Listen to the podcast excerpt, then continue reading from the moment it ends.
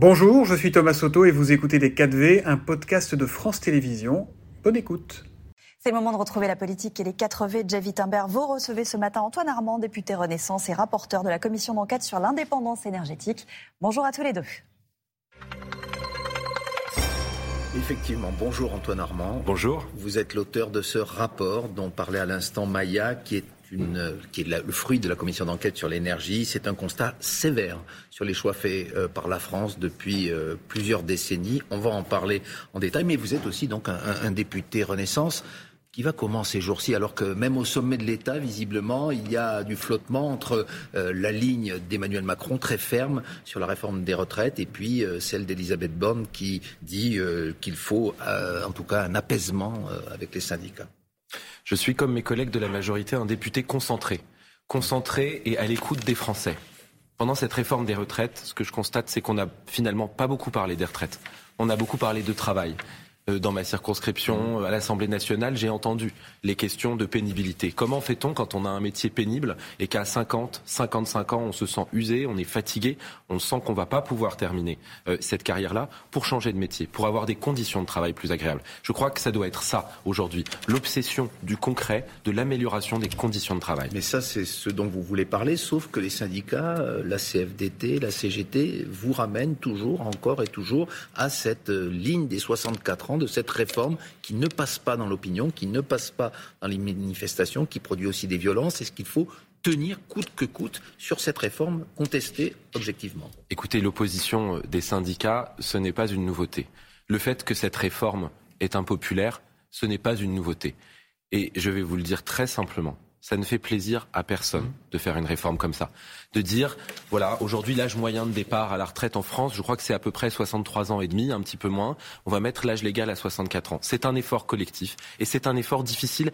Et je veux le dire avec beaucoup d'humilité, je le mesure. C'est pour ça que je parle des conditions de travail, de la qualité de vie au travail, de la perspective qu'on peut avoir de d'augmenter au fur et à mesure de sa vie, sa rémunération, ses conditions de travail, ça me paraît essentiel. Et vous dites ça ne fait pas plaisir, mais on l'a fait quand même. Que vous disent vos électeurs de Haute-Savoie lorsque vous les rencontrez? Ce n'est pas le territoire le plus hostile à Emmanuel Macron, mais est-ce que vous ne sentez pas néanmoins, y compris chez vous, un mouvement maintenant de, rejet à la fois du président et de ceux qui le représentent? Vous êtes parlementaire. Euh, aujourd'hui, c'est difficile de défendre cette loi en toute franchise, euh, monsieur le député.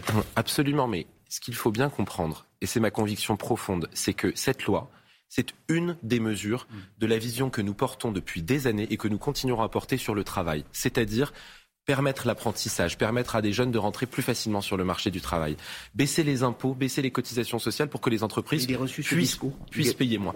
Il est entendu. Il est entendu et il est normal aussi qu'il y ait des partis plus difficiles à faire accepter. C'est notre responsabilité aussi de parlementaire. Moi, j'ai été élu il y a un peu plus de six mois dans euh, le programme de la majorité, il y avait la réforme des retraites. À côté d'autres réformes. Je la porte, je l'assume. Vous l'assumez. Est-ce qu'il n'y a pas secrètement quand même une partie de la majorité, je ne sais pas si vous en faites partie, euh, qui espère euh, peut-être une censure partielle, totale du Conseil constitutionnel la semaine prochaine ou l'adoption, la validation de ce qui permettrait un référendum d'initiative partagée qui permettrait de sortir par un autre moyen de ce guépier Je ne le crois pas. Je crois qu'on ira au bout du processus institutionnel et bien sûr, on attend avec euh, le respect qui s'impose la décision du Conseil. D'accord. Donc pas d'espoir de ce côté-là. Enfin, pas d'espoir. Ou, en tout cas de. Écoutez, le processus institutionnel suit son cours. Si certaines mesures euh, devaient être censurées, on en, prendrait on en tirerait les conséquences. D'accord. Mais vous restez, vous continuez à assumer le bien fondé de cette, de cette réforme.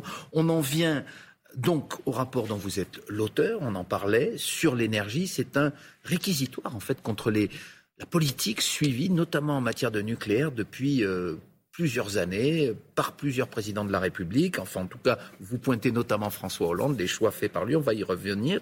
Il y a un chiffre qui frappe d'abord, euh, Monsieur Antoine Armand, c'est euh, les chiffres de la production de l'électricité en 2022. La moitié des réacteurs en panne. Comment on en est arrivé là? Alors en réalité, sur cette moitié de réacteurs en panne, vous avez une partie, ils ne sont pas en panne, c'est-à-dire vous avez une moitié de réacteurs, sur cette moitié de réacteurs, vous avez une partie qui sont à l'arrêt, du fait d'EDF, du fait d'EDF pour vérifier euh, les défauts de corrosion sous contrainte, qui est un défaut générique industriel. Et puis vous avez une autre partie, et c'est aussi le sens de votre question, je pense, euh, qui vient de la maintenance, des arrêts programmés, parce que ces réacteurs, ils commencent à vieillir. Et donc, il faut euh, voir comment ils évoluent, apporter les réparations nécessaires, comme pour toute industrie.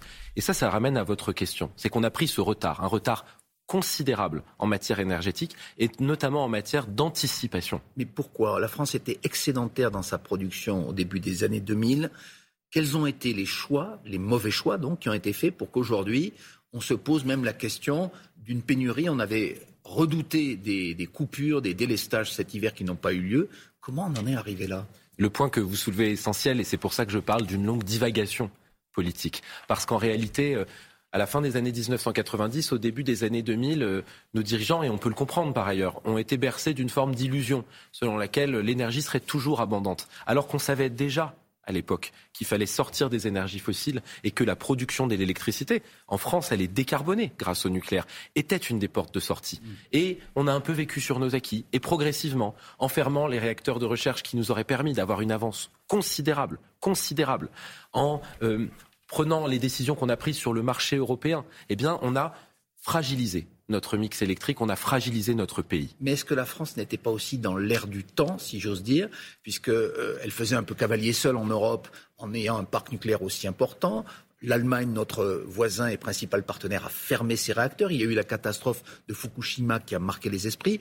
François Hollande a annoncé dans son programme qu'il voulait passer à 50% de nucléaire. Est-ce qu'il n'y avait pas encore une fois, je reviens à cette expression, un air ambiant qui était anti-nucléaire à ce moment-là. Absolument, bien sûr. Et on a une responsabilité collective dans la difficulté qu'on a eue à ne pas expliquer ce qui s'était passé à Fukushima. Et pourquoi euh, c'était d'abord un tsunami qui avait causé une inondation qui ensuite avait eu un impact. Mais les morts de la radioactivité à Fukushima, ils sont très peu nombreux, il faut le dire. Ce n'est pas pour minimiser. Et donc, il y avait cet air ambiant. Mais la responsabilité du politique, la responsabilité du politique, et je le dis venant d'une nouvelle génération qui espère avoir des résultats énergétiques dans les 30 prochaines années. C'est pas de gouverner avec les sondages, c'est de regarder la science, les contraintes industrielles et de regarder nos objectifs. On a, on a tenu, on n'a pas arrêté notre parc nucléaire comme les Allemands qui aujourd'hui, je le rappelle, rouvrent des centrales à charbon. En revanche, on a pris ce retard et on le paye aujourd'hui la fermeture de Fessenheim, pour parler précisément de cette centrale, c'était une erreur. C'est-à-dire, par exemple, on, a toujours un, petit doute sur jusqu'à quand peut-on prolonger ces centrales dont certaines ont plus de 50 ans, Fessenheim étant la plus vieille d'entre elles? Là encore, si on prend les choses d'un point de vue rationnel, scientifique, industriel, la fermeture ou non des centrales, c'est une décision qui appartient à l'autorité de sûreté nucléaire, qui est indépendante et qui fait un travail formidable. Et donc ensuite, la prolongation des centrales, cela dépend de cette autorité et cela dépend de l'investissement qui a été fait aussi par EDF et qu'EDF a pu faire. Ces choix, c'est aussi de la politique. On a entendu lors de vos auditions, euh, par exemple, Nicolas Sarkozy charger très fortement son successeur sur ses choix nucléaires. Vous, dans votre rapport, vous êtes sévère avec François Hollande, j'y reviens. Vous épargnez plutôt Emmanuel Macron, qui, on s'en souvient, était aussi très proche de François Hollande pendant son quinquennat. Lui-même, le président actuel, euh, dont vous êtes l'un des représentants à Renaissance, a changé de doctrine. Il était au début pour non pas l'arrêt, mais la baisse du nucléaire. Et, aujourd'hui, il veut ouvrir des, EPR. Je le dis très clairement dans mon rapport parce que je pense que l'honnêteté fait aussi partie de l'intérêt de, ce genre de travail parlementaire. Euh, nous avons les dernières années euh, un bilan, un retour assez contrasté. Et effectivement, nous avons commencé par suivre des décisions qui étaient celles de 2015 d'ailleurs, la mmh. fermeture de Fessenheim, la réduction du parc nucléaire. Et puis nous avons instruit nous avons instruit le dossier. Nous avons regardé ce qui s'était passé à l'EPR de Flamanville. Nous nous sommes posé la question des conditions de relance du parc nucléaire. C'est ce qui a conduit au discours de Belfort. Et surtout, et c'est le plus important, qu'est-ce qu'on a vécu les derniers mois? Pour la première fois dans notre histoire récente, on a parlé dans le même temps de sobriété, d'énergie renouvelable, de nucléaire. Parce que face au mur énergétique, nous n'avons pas le choix, il faut faire les trois pour l'avenir précisément Vous parlez de Flamanville, euh, cette EPR euh, dont on entend systématiquement le report, euh, le fait que la facture augmente. Est-ce que ce n'est pas une très mauvaise publicité pour ces nouvelles technologies qui semblent coûter très cher et dont on ne voit jamais la réalisation?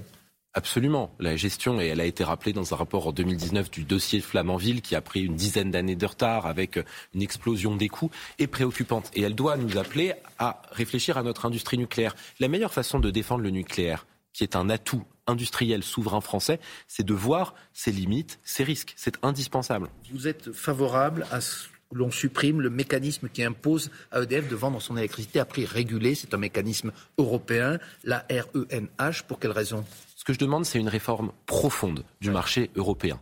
La réalité, c'est que le cadre européen aujourd'hui est néfaste, néfaste au mix électrique français. Il désavantage le nucléaire. Il met EDF dans une situation difficile puisqu'il l'oblige à revendre une partie de son électricité peu cher. Il faut donc suspendre la reine, mais il faut aussi la compenser pour que nos producteurs, nos entreprises ne subissent pas cette augmentation du prix de l'électricité que nous payons aujourd'hui au prix du gaz.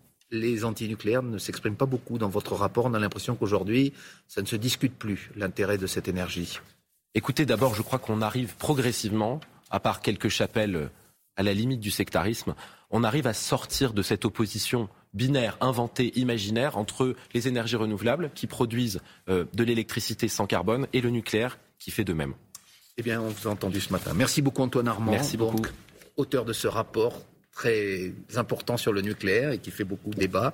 Et puis on vous retrouvera dans les prochaines semaines pour défendre aussi, j'imagine, le gouvernement. Je vous remercie. beaucoup à tous les deux. Les choix énergétiques de la France ont été une longue divagation politique, notamment à partir des années 2000. La responsabilité du politique est de regarder la science et pas gouverner avec les sondages. On a pris du retard et on le paye aujourd'hui. Voilà pour quelques déclarations d'Antoine Armand ce matin. C'était Les 4V, un podcast de France Télévisions. S'il vous a plu, n'hésitez surtout pas à vous abonner. Vous pouvez également retrouver tous les replays en vidéo sur France.tv.